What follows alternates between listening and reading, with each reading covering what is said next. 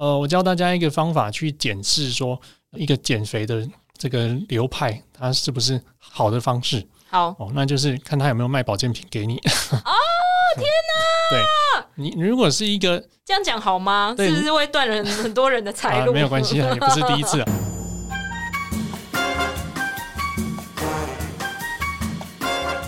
美食界的真相就在这里，准备好与我们一起品味、探索并挖掘所有关于美食、餐厅和海鲜的秘辛吗？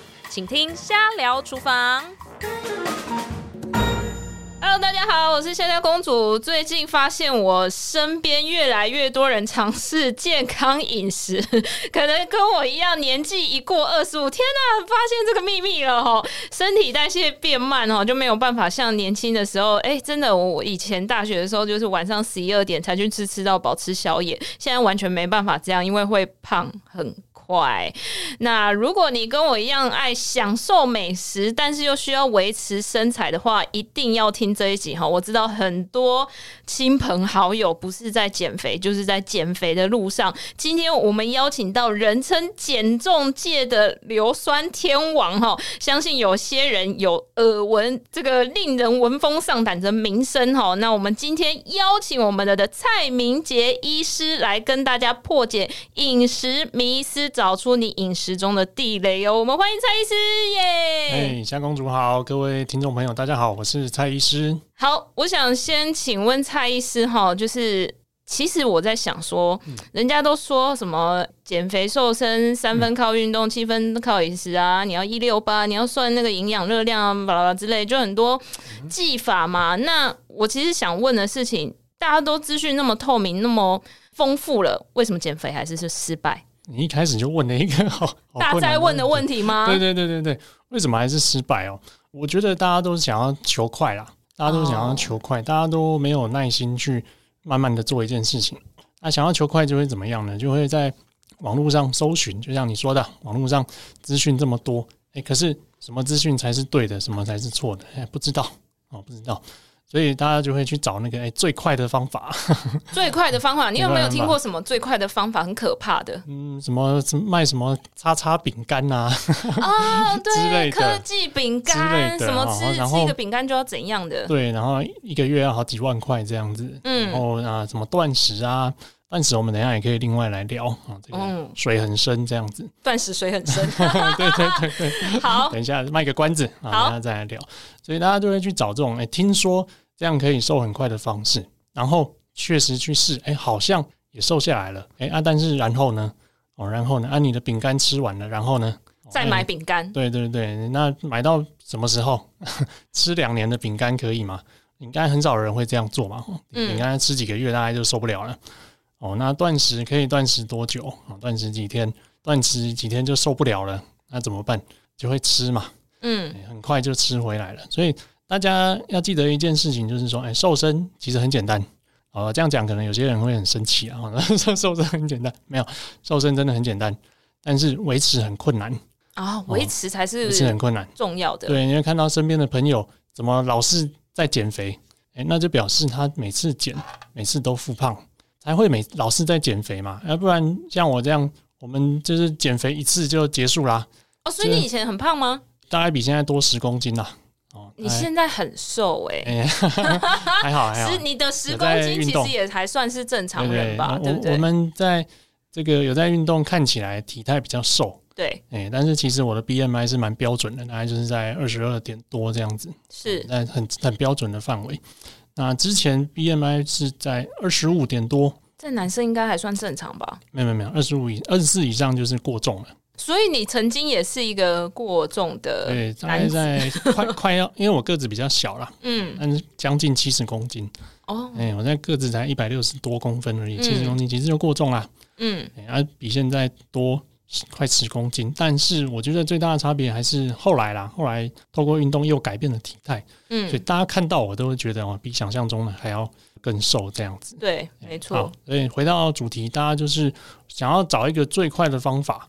诶，那确实去尝试，有些方法也是有效的。我我不是说他们没效，我只是说他们没有办法持续下去。嗯，所以就是一直在那个减肥跟复胖的循环，永远都在减肥跟复胖。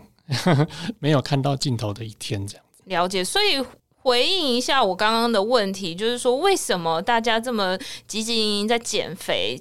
其实最大的根本就是大家的心态没有放缓。哦，讲的很对，跟心态有关系。对，求快而已，求快。对，但是却没有掌握到真正可以长期持续下去的方法，这样子。了解。那所以其实应该心理的支持蛮重要的，有没有？其实不外乎我想去可能寻求这个减肥帮助，或者是他想要变瘦，都是有一些内在动机。那内在那些内在动机有没有被挖掘、被探索，或者是它有没有被解决？可能应该是导致减肥瘦不下来的，或者是无法持续很大的关键嘛？那蔡医师有没有在临床上有遇到哪一些跟这方面有关系的 case，可以跟大家分享一下？哦，这个也是另外一个很大的主题，就是说，我都不小心问到很大的主题，嗯、就是会不小心岔开了，怕聊太多这样子。好，没关系、欸。我大概讲一下，就是减重其实就是生理跟心理嗯都有关系，嗯、欸，这是绝对不会错的。那心理又包括你个人的心态以及受到社会环境的影响，是哦，你自己的心态，你到底有没有动机要去减重？哦，那你想要减重，你周边的人有没有给你帮助？还是反而是你的阻力？哎、欸，那，我想问，欸、那你刚刚有说你多了十公斤嘛？过去哎，对对对，是过重嘛？对，那你的心理动机是什么？我那个时候，哎、欸，我自己是当医生的人。哦，那我每天在看这个糖尿病、高血压，我就跟他们说：“哦，你这个要减重哦。”然后你，你这个抽血就是拖着一个肥胖的身躯跟病人讲这样的话，对，这样你抽血是红字哦，你要减重哦。哎，结果我自己抽血也是红字，然后又过重，是实在是没有资格讲人家，没有资格嘴人家这样子。对，后来想一想啊，小孩也出生了，我想说：“哦，那我应该要更健康的，可以活久一点嘛。”对，所以其实这个起心动念很简单。哦，那我自己也要变得健康，哎，我要做给我的病人看，所以就是哦，那个已经将近嗯九年前的事情了。哦，所以你也维持了九年呢？对，就我说嘛，减重过一次，就再也没有第二次减重的问题了。那你 你减重的时间大概是怎么进行的？你大概规划了多久时间？好，我大概半年就已经减掉十公斤了。哇，很厉害耶！嗯，半年减十公斤，这是一个。呃，一个月减到两公斤，像我这种不是很胖的人，一个月减两公斤是很标准。是啊，比较胖的人一个月减大概四五公斤，大概都算安全范围。不要真的太求快，嗯、那个其实是不太健康。所以我用不到半年减了十公斤，然后就一路维持，就没有复胖的问题了。了解。那你有用什么策略跟方法吗？因为像刚刚我们有说这个资讯透明嘛，什么一六八，然后不吃淀粉。生酮饮食、仙女餐，哇，这些都其实都还蛮常听到的。那你有没有什么可以跟大家分享你的策略？以上都没有，都没有。天哪！哎，但是我想要先跟大家，对对对，我我想要先提醒一下大家，因为我我认为可能我们的听众大部分也都是落在中间偏过重，或者是其实看上去就像是一个正常的身材，但是大家都在追求。更好的体态，或者是大部分也都是泡芙人。嗯、那如果刚刚这些策略都没有，那到底是怎么办到的？刚刚讲的没错，刚刚说为什么大家都一直追求瘦，其实就是心理方面受到社会文化的影响。哦，你的脸书，不要说脸书，IG 一打开，哇，都是身材姣好的那些网红啊、明星哦，你就想要跟他一样。你就觉得，哎呦，那我怎么这么胖？大家就会有这个迷思，就会一直去追求，想要变得更瘦，那才会去用极端的方法。哦，那个心态，我们就是有机会再聊。那我觉得正确的方式啊，我后来都是一直在推这个哈佛健康餐盘啦。哎，这个在我的书上也有写。是。那进来台湾之后，也有前辈把它做成像二一一餐盘这样的方式。啊，其实它的原型是哈佛的医学院的健康餐盘。所以它是一个餐盘，然后呢？好，OK，我先说，那我们当然不见得一定要有一个很漂亮的餐盘才能执行，不用，我我们可以用想象的就好了。是，哦，你家里有一个圆形的盘子，或者是方形的，甚至便当盒都没有关系。那我们有这个餐盘的一半的空间，或者便当盒一半的空间，它是放青菜水果的。哦，那青菜要比水果多，比如说我们有两个拳头的青菜跟一个拳头的水果这样子。那另餐盘的另外一半呢，再切成四分之一是豆鱼蛋肉类哦，就是富含蛋白质的食物。那减少一些比较肥的肉，比如说是牛小排啊，比如说五花肉，那个尽量不要吃。听起来都很好吃。哎、欸，对，那所以才容易变胖。是啊，还有一些炸物啊，这些尽量避开。啊，我们豆鱼蛋肉哦，鱼类，还有我们的海鲜都是很好的蛋白质来源。那另外的剩下四分之一，当然就是淀粉啦，全谷杂粮类。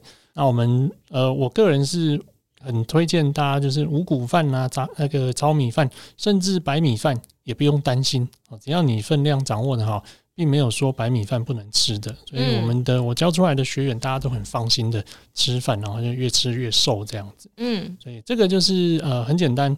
呃，国内叫二一餐盘啊，其实它的原型就是美国的哈佛健康餐盘。呃，我用这一招就是自己就很顺利的瘦下来了，所以我也一直推广给我的学生啦，大家都觉得非常的适用。这样了解，诶，那我想问，为什么台湾好像普遍偏胖的人，或者是体脂相对高的人这么多？是不是跟台湾的饮食脉络你觉得有关系吗？呃，这是铁定是有关系的，当然就是精致加工的食物面。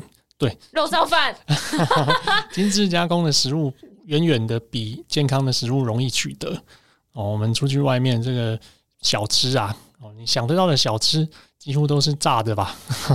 咸酥鸡啊，哎，对对对对，排骨啊，半夜鸡腿啊，肚子饿出去买的东西，哎，都是不健康的。那你三餐这个，然后现在又西式饮食哦，你又想到要吃个披萨啊。吃个汉堡啊，诶、欸，薯条，这个想要啊，走没几步就一家饮料店这样子，所以这个精致加工的食品，不管是在国内还是国外，其实都是跟肥胖的有很大的关联性啊。那我们到底要吃什么？有时候真的很忙诶、欸，上班没有时间准备午餐，午餐我觉得相对困难很多诶、欸。对对对对，哦，那如果是我刚刚讲的是那个哈佛健康餐盘，对啊，它是以一个比例的原则。去规划你的食物的比例嘛，哈、嗯，菜啊、水果、饭啊、肉。好，那下一步就是说，那我要怎么准备？哎，这个当然也是一个很符合实际的问题。不能准备的话，当然就没办法嘛。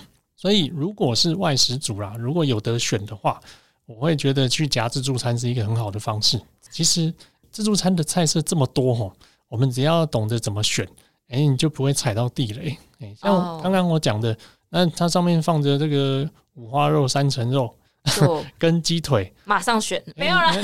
对对对，那你要选哪一个？你就透露出了你的这个知识有没有充足这样子。了解，所以你现在在去自助餐都一直观察别人。嗯，不会啦，我都管好自己就好，别人管不完的太多了。哎呀，这个自助餐，你看这个，我刚刚讲嘛，啊，你豆鱼蛋肉类，用个豆腐啊，用个鸡蛋啊，鸡腿这种就是比较瘦的。肉类，但是你如果是选炸排骨便当，还是这个在炸猪排这种的，那就会很糟糕啊！什么烩饭啊那种的，呃，油脂通通吃进去了，热量通通吃进去，当然就瘦不下来。所以我觉得以外食而言，哎，自助餐会是一个很棒的选择。那如果你是这个上班族，呃，附近也没有自助餐店，你在便利商店，哎，甚至你也可以吃到很健康的东西。其实便利商店。只是缺点是比较贵啦，哈，缺点是比较贵，这是必然的。那你要享受方便性，便利商店也有沙拉，然后也有这种健康便当，哦，也有鸡胸肉，哦，有生菜，这沙拉刚刚有讲到嘛，然后也有茶叶蛋，也有水果，啊，几乎你想得到的东西都可以买得到。还有无糖豆浆，欸，没错啊，无糖豆浆就是一个蛋白质的来源，我有时候也会去买。所以我觉得就是。取决于你怎么选择。好，那再讲一个，假设有人说，那他都是订便当，他根本没得选的话，呃，其实便当还是可以选啊。哦，你选的大排骨便当跟鸡腿便当就是不一样嘛。呃，那我来我来回答一下蔡医师的问题。我猜想，炸排骨跟鸡腿便当，应该鸡腿便当是好一点的吧？当然了，当然了，只是把皮去掉，我们吃肉就好。对。假设你真的不幸吃到炸炸物的便当，你把皮去掉，你也减少很多身体的负担啦，是是比较好的。是哦，那也有一些健身便当外送外卖的，也是可以点这些。可是健身便当，我最近都觉得有一个困惑，就是譬如说，他们就会有那个什么水煮 猪肉片，然后再淋一些蒜蓉酱，哇塞，听起来很好吃。对对，但是这个应该是相对 NG 的吧？呃，要看它是哪一种猪肉片。如果是，就是通常旁边有很多花油，哦，那个的话，那就有点适得其反了，那就是假的 健身便当。哎、欸，还有我我觉得健身便当其实好像蛮多陷阱的。有时候我订健身便当来，然后它已经有主食，就是可能是紫米饭或者是五谷饭，对对，它的配菜会配。南瓜或地瓜、欸，哎、欸，对对对，这种就是令人生气的健身便当，买到会生气，说，哎、欸，这个这个老板可能自己对营养是没有什么概念的，然后就给他乱设计。不过实际上当然是比较比比较少遇到啦，啊，大部分还是相对而言，健身便当会有多一点的菜，然后可能白饭他给你换五谷饭之类的，然后肉就是像是舒肥的鸡胸啊，或者是鲷鱼排，那就会。就比较健康一些，就是简单讲，就是原型少加工的食物啦。哦，你不要说用炸啊，用热炒啊，很多油，呃，那确实在热量上就会好很多。哦，那刚才讲到说，如果你是这个上班族，便当人家都帮你订好了，对啊，没得选，哎，这也是挺哀怨的啦。哦，那 就是运用技巧，可能会有一点牺牲，就是说你便当里面真的很不好的东西，比如说。糖醋里脊，哎，对对对，哎、欸，还有比如说什么炸春卷啊，甜、哦、炸甜不辣在里面，去跟别人交换，对 对对，你看，如果你真的要这个没有那么饿啊，可以忍得住的话，那个非常不好的东西就不要吃了。了解，哎、欸，你就是菜啊，这个瘦的肉啊，饭啊吃一吃，那你在下一餐回家了，你再自己去补足更多的青菜以及比较好的蛋白质，这样就好了。可能要有所牺牲，这样。刚刚蔡医师又提到下了班，嗯，可怕的可能还是下了班，啊、哈哈哈哈下了班周末 Friday night 大家都会去小酌喝一番，对对对。可是如果我们真的要这么认真开始减重，我们有这个弹性的空间吗？哦，当然有啊。呃，我在刚刚讲嘛，我说这个中午可能你 NG 的东西少吃了一点，晚上再用这个比较健康的食物补回来。哦，那反过来，你今天晚上要吃大餐。那你中午势必这些东西热量也要少摄取一些，你才能补得回来哦。如果我是假日啊，提提供大家一个小撇步，就是说你聚餐跟人家约中午比较好，中午多吃点，晚上就少吃一点。为什么？因为你中午有时候吃了大餐，它饱到晚上你都不一定会饿。哦哎，那你有时候就简单吃点沙拉，哎，就可以去睡觉了，这是 OK 的。嗯，可是万一你中午吃了不少东西，晚上又要大餐哦，我那个其实是蛮可怕的。可是中午就开始醉，这样好吗？你说醉吗？啊，你说 没有？哎，喝酒又是另外的考量。哎，我们刚刚讲的是单纯聚餐啦，嗯，就是、我们的聚餐都不是很单纯，哎，通常都一定会佐以一些饮品，这样，那要怎么办？呃，你说酒类吗？对啊，好，那就给大家顺便带一个概念，就是说喝酒啊，它不是糖分，它不是碳水化合物，那不然它是？它是比较偏向油脂类，它偏油脂，嗯，所以你吃进去肚子里面呢，它绝大多数，除非你真的很认真把它消耗掉，不然它大多还是形成脂肪啊。哦，那怎么办？我我可能应酬场，我就是必须要喝个一杯两杯啊。一杯两杯，那就是都还好啦。一罐两罐就不行。一罐两罐，对，你第一增加了肝脏的负担，了解，肝细胞都被你毒死了这样子。那另外就是增加了那些酒精，我刚刚说嘛，它其实会转换成脂肪为主啦，所以就是囤积了自己的脂肪哦，甚至囤积在肝脏就叫做脂肪肝嘛。嗯，所以这一点是要小心的。那如果是小酌一杯两杯，那其实一样是热量的原则。哦，你多喝了一杯两杯的酒，那那你是不是少吃一些油腻的东西，少吃一些炸物？哎、欸，你还是可以补回来啦。哦，认识了一些朋友也是都小酌，身材还是可以保持。其实就是抓到一个平衡点，这样子。应该是说我们其实都可以吃，但是都不要过量。哎，这是必然的。欸、必然的，其实也没有什么偷工减料的方法啦。嗯，对，就是说你这边多了，你自然其他地方要少了。俩等包对啊，对对对对对，没错。了解了解。那我想问，就是其实啊，买健康的东西、原型食物，好像花费相对高诶、欸。哎，没有错，讲到重点了。尤其是海鲜类是不便宜啊。对对对。哎，但是还是要买。还是要买？为什么？因为我刚刚有说，我们一出门看到那些小吃都哎、欸，反而比较便宜哦，反而比较便宜哦。加工的东西，洋芋片一包才几十、三十块、四十块哦，现在洋芋片也不便宜耶。哎、嗯，对，没有错。但是一块鸡胸肉，哎，居然要这个八十块、一百块这样子。哎，那是不是都大家都吃垃圾食物就好？啊，当然不是这样子。哦，当然不是这样。第一呢，吃垃圾食物，这个是吃不饱，又容易变胖。吃了这个一颗蛋黄酥，嗯，请问有吃饱吗？没有啊，我只只想要再吃下一颗，因为就就觉得好吃，哎，又没吃饱，那再吃一颗好了。那你是不是热量就超标了？这边等于吃了两碗饭下去这样子哦，吃两颗没变两碗饭，这是不对的哦。那反过来，如果我们是以健康以及以减重为考量的话，那我们势必要慢慢去习惯去摄取原型的食物哦。那原型的食物它不需要很重的调味也不需要油炸，也不需要加很多什么酱，它就会有呃好吃的味道在里面哦。这是第一个。那再来就是说，当我们呃均衡摄取各大类食物的时候，我们其实就不太需要买太多保健品，包括是那些瓶瓶罐罐的哦，每天吃一大堆，好像在吃药一样 哦。那我们可以观察一下，你身边吃了一大堆保健品的人，他们比较健康吗？好像也没有，吃越多的，好像越不健康哦。这是一个大家的思维啦，就觉得，然后我就是因为这个生活作息不正常，饮食不均均衡，所以才要吃保健品补充。诶，这好像哪里怪怪的，有没有？就应该要把自己的饮食做均衡。对对对，按你的钱跟时间，为什么不要拿来做均衡的饮食？所以蔡医师，你都不吃保健品吗？呃，几乎没有。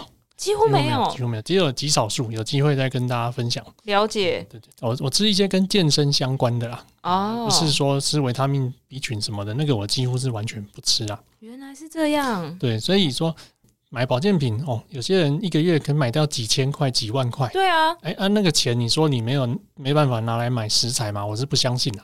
哦，我完，我开始明白什么是硫酸天王。对对对对对，所以反过来，我们的学员，我我们在这个减重课程里面，我们完全不卖任何的保健品。了解，就告诉你说，哎，你就是这样吃，这样就好了。除非你是有什么医疗状况，医生叫你要吃的，你再去吃。那保健补充相关是完全不需要的。了解，就是从日常的饮食就可以摄取这些。对你，你如果呃，我教大家一个方法去检视说一个减肥的这个流派，它是不是好的方式？好哦，那就是看他有没有卖保健品给你。哦，天哪！对。你如果是一个这样讲好吗？是不是会断了很多人的财路？啊，没有关系啊，也不是第一次啊。好，没有，就是说，你如果真的是一个很均衡的、很健康的减肥方式，那你要吃那么多保健品要干嘛？这很矛盾嘛。高蛋白呢？好，高蛋白它是一个补充品，就是说我刚刚讲了，我们在健身的族群，我们做做完重训，喝点高蛋白，帮助肌肉的合成。诶，但是我们并不是说三餐都喝高蛋白，然后就不吃饭、不吃肉，然后他不吃菜。不吃水果，专专门喝那个高蛋白，然后就会变得健康又强壮，这是不可能的事情啦！是，这是不可能的事情。那反而是这样子用代餐，不管是饼干啊，还是什么蛋白粉的减肥法，它就是同时卖一大堆维他命，是卖一些什么呃益生菌之类的东西给你啊？为什么？因为他饮食摄取不均衡，他只好拿其他东西来补。了解，哎，那这个是本末倒置的，我觉得是完全没有意义的，就是一个商业行为而已，这样子。那我想问，就是减重，有些人也会说他吃的很低热量，或者是热量赤字，然后确实一刚开始都有体重下降，但停滞期哦，真的有这种事情吗？啊，这个东西就要去区分。是真的停滞期还是假的停滞期？怎么如何区分呢？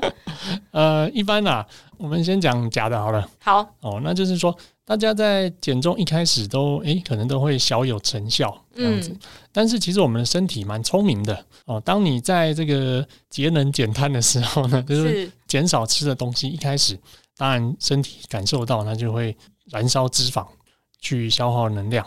哦，那会变瘦，但是很快就会达到一个平衡。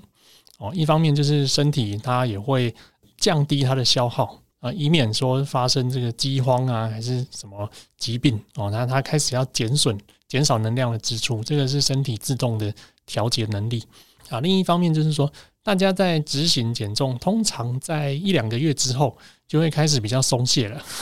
没错对 对对对对，一般人的能耐大概就是一两个月，最多三个月啦。就是执行一段时间，觉得哦，我好像瘦了一点，就开始这边吃一口，那边吃一口，点心零食就开始来。所以啊，一方面哎，摄取好像又增加，另一方面身体的功耗哎又有点下降，很快就会达到平衡了。哦，那这个就是一个停滞期的状况哦，算是假的啦，假的哦，其实不是真的停滞哦。那这种状况你就要看。呃，如果你是一个比较过重哦、肥胖的族群，你还要为了健康哦，你想要再多减重一点的话，那我建议你还是从饮食上面去着手啦，或者是这个增加一点身体活动量去着手哦。饮食方面当然就是刚讲的嘛，把那些不该吃的点心零食就尽量少吃。那食物也是检视一下，你是不是吃的都比较油腻啊？哦，踩到地雷的那些肥肉啊等等，那换成比较这个清淡一点的、比较瘦的肉哦，或者是海鲜类，我刚刚讲过，或者是豆类哦，这种都是比较好的蛋白质来源。那再加上身体活动量增加哦，不管你是要运动啊，还是要日常活动增加，其实都可以再次突破这个平衡，然后去变得更瘦一些这样子。好，那另外我要讲这个，哎，刚刚有真的停滞期。对于一些比较没那么胖的人来说，哦，他其实减个几公斤，可能就会有点卡住了。对啊，可能就会有点卡住。那这个时候再叫他去进行更严格，尤其是比较不胖的人，嗯，哦，或者本来就瘦瘦的，他一定要再减下去，其实是蛮痛苦的。哦，那他们通常是为什么啊？还是他们都是脂肪太高？哎，没有，有些人他纯粹是为了他自己爱美，嗯，他已经。失去了这个健康的目的了哦，他就是为了，就像我刚讲的，你看到别的网红这么瘦、这么漂亮，他也想要这样。诶，那已经不是以健康为前提，而是完全是以外观为考量。这种状况我没有不行啦，哦，大家自己心里有一把尺啊。只是说，我觉得要特别小心，就是不要落入那种诶，又要用更激烈的方式去节食的这种陷阱。诶，我是觉得这种真的会容易遇到停滞期的是这个族群。嗯，哦，那这时候也是要有耐心。呃，我觉得大概两个方面哦。第一个就是说，你可以稍微维持饮食的这个热量，就是不要一直往下修，嗯，不要一直往下修。可是可以稍微增加活动量哦，就是说，我们透过运动，其实会改变身体组成，就是脂肪可能在体重不变的状况下，有时候我们的脂肪会减少，肌肉会增加，嗯，那看起来其实就变瘦了。诶、欸，这个是我们去追求的。呃，外形体态要好的话，应该是透过这个方式，就是让它肌肉量提升。对，就好像你看到我，你搞不好觉得我只有五十公斤，其实我有六十公斤这样。因为你的肌肉量是很高的。对对对对对对对，所以我们要追求的是体态看起来好看为主。而不是无止境的去追求体重，一直去下修下修。那我想问一些科技与狠活的问题。可以啊，可以啊。我记得我以前高中上生物课的时候，那个老师说，那我不知道我有没有记错啊？如果说错，老师对不起哈。就是老师说，呃，人体的脂肪数量是固定的，它只是会增大跟增小，嗯，所以就会造成你的。看起来就是到底是胖还是瘦嘛？那所以这个我不知道我有没有记错，这是第一个问题。第二个问题是，科技与狠活，现在有超多东西跟你说可以减脂，就譬如说可能什么冷冻减脂，坊间很常听到的，然后消脂针，这个也蛮常听到的，就是说，哎，你做了这个疗程之后，你的脂肪会排出去。然后我想说，是要怎么排？用尿尿是尿得出去吗？还是怎么样？所以我就。很难相信这些东西到底是不是这些科技上面的一些，我我好奇这个可信度是什么？好，这个刚刚问了两个问题啦。对，我们先回答脂肪细胞。其实，在脂肪细胞，你从小时候哦，你如果是小时候就被阿嬷养胖，还是怎样被爸妈养胖的话，脂肪细胞其实就是一直增加，除了变大之外，它还是会增生的，还是会变多。通常是在比较。这个幼年的时期，所以小时候胖是真的胖，会影响长大的时候的这个体态。就是说，那你长大之后，那个脂肪细胞很又多又肥满这样子，嗯，那你减肥成功，它脂肪是会缩小。所以，但是数量不见得会变，嗯，除非是差很多的话，有可能会少一些啦。但是大部分都是在体积的改变而已。了解，哎，那确实，那你又容易胖起来，就是一样那么多的脂肪细胞又吸收很多热量，结石累累啦。对对对，变长大了，还是有可能再胖回去。那当然就是我刚讲的哦，这是瘦身又复胖一直循环的人哦，这种啊脂肪细胞特别多啊，胖起来是很可怕啊。这是第一个啦，就是说脂肪细胞啊。第二个是说这个黑科技，呵 呵当然我们在呃我刚刚讲的减肥只是让细胞缩小而已，并没有减少。但是如果你是外科的抽脂手术，它确实把这个像有点吸管这种感觉伸进去你的肚皮里面，把它吸走。啊那当然脂肪细胞确实的就减少了。这是物理性的改变，物理性的、啊，这是一个破坏性的改变。哎、欸，对对对 对，强制破坏性的改变这样子。所以抽脂是一个很有效的，嗯，你说它是减重吗？我觉得相对应该算是塑身啦。是，嗯，我觉得相对应该算是塑身，因为它让你局部的脂肪整个都不见了。是。哎、欸，肚皮的脂肪本来是一个肚皮这样子，然后后来抽完六块肌都出来了这样子。是，我觉得它还有刚刚讲的消脂针、溶脂针那种也是比较倾向局部，比如说下巴啊这种的，我、嗯、去就把脂肪融化掉之类的，再再自己吸收啊。我觉得这个都倾向是塑身啊，它跟定义上的减重不完全一样，这样比较偏雕塑，比较偏雕塑。那你想要用削下巴去减重，那减不了多少重量啊。哦，那抽脂，当然你抽出来体重是下降了，没有错，但是一样回归到你的饮食习惯。是哦，你如果饮食习惯还是那个抽脂之前的你自己，那你很快就会吃回去了。你抽掉的脂肪很快就会长回来。真的哦，会长回来哦？当然会啊，当然会啊。你这个给你，是它是长胖还是数量回来？